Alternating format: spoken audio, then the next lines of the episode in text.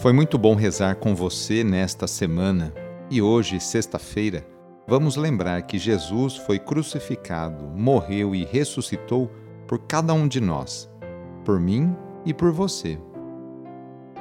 Iniciemos esta oração traçando sobre nós o sinal da cruz, sinal do amor de Deus por cada um de nós. Em nome do Pai, do Filho e do Espírito Santo. Amém. Senhor nosso Deus, nosso Pai, nós cremos em vós, nós esperamos em vós, nós vos amamos, nós vos agradecemos este dia e vos damos graças porque estamos com vida. Oferecemos este dia ao Senhor com todas as nossas alegrias e sofrimentos, com todos os nossos trabalhos e divertimentos. Guardai-nos do pecado e fazei de nós instrumentos de vossa paz e do vosso amor Ajudai-nos a observar vossos santos mandamentos. Amém. Nesta sexta-feira, dia 21 de outubro, o trecho do Evangelho é escrito por Lucas, capítulo 12, versículos de 54 a 59. Anúncio do Evangelho de Jesus Cristo segundo Lucas. Naquele tempo, Jesus dizia às multidões: quando vedes uma nuvem vinda do ocidente, logo dizeis que vem chuva, e assim acontece. Quando sentis soprar o vento do sul, logo dizeis que vai fazer calor, e assim acontece. Hipócritas, vós sabeis interpretar o aspecto da terra e do céu. Como é que não sabeis interpretar o tempo presente? Por que não julgais por vós mesmos o que é justo? Quando, pois, tu vais com o teu adversário apresentar-te diante do magistrado, procura resolver o caso com ele enquanto estás a caminho. Senão, ele te levará ao juiz. O juiz te entregará ao guarda, e o guarda te jogará na cadeia. Eu te digo: daí tu não sairás enquanto não pagares o último centavo. Palavra da Salvação. Jesus não critica a sensibilidade de quem tem a habilidade de perceber e sentir os movimentos da natureza. Afinal, estamos todos interligados, como lembra o Papa Francisco. A crítica se refere à cegueira de muitos de seus contemporâneos especialmente os fariseus e os mestres da lei, em não perceber os sinais do reino de Deus aqui na história.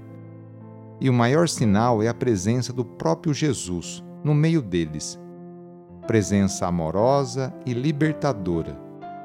A leitura dos sinais dos tempos, tão querida pelo Concílio Vaticano II, pede-nos atenção vigilante.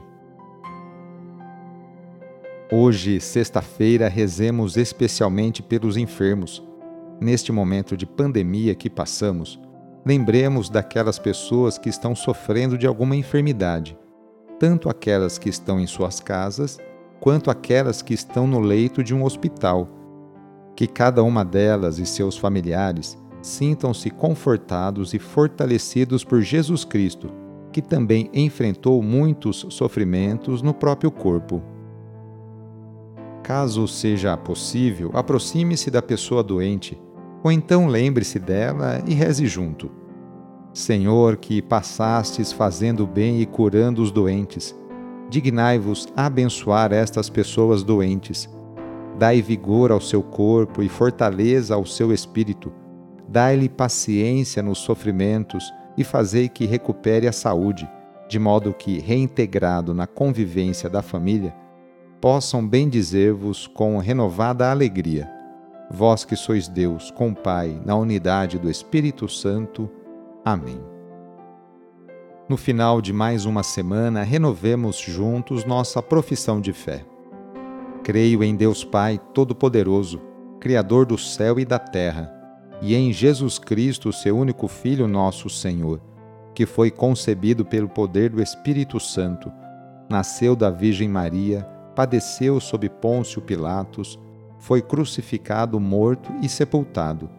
Desceu à mansão dos mortos, ressuscitou ao terceiro dia, subiu aos céus, está sentado à direita de Deus Pai Todo-Poderoso, donde há de vir a julgar os vivos e os mortos. Creio no Espírito Santo, na Santa Igreja Católica, na comunhão dos santos, na remissão dos pecados, na ressurreição da carne, na vida eterna. Amém. A nossa proteção está no nome do Senhor, que fez o céu e a terra. O Senhor esteja convosco, Ele está no meio de nós. Desça sobre você, sobre a sua família, sobre o seu trabalho e intenções a bênção do Deus Todo-Poderoso. Pai, Filho e Espírito Santo. Amém. Sagrado coração de Jesus, fazei o meu coração semelhante ao vosso. Foi muito bom rezar com você hoje. Se esta oração está te ajudando, eu fico muito contente. Então envie o link da oração para seus contatos, familiares, amigos, conhecidos. Eu sou o padre Edmilson Moraes, salesiano de Dom Bosco, e moro atualmente no Colégio Salesiano Santa Terezinha, em São Paulo. Que Deus continue abençoando você e sua família. Abraço e até mais!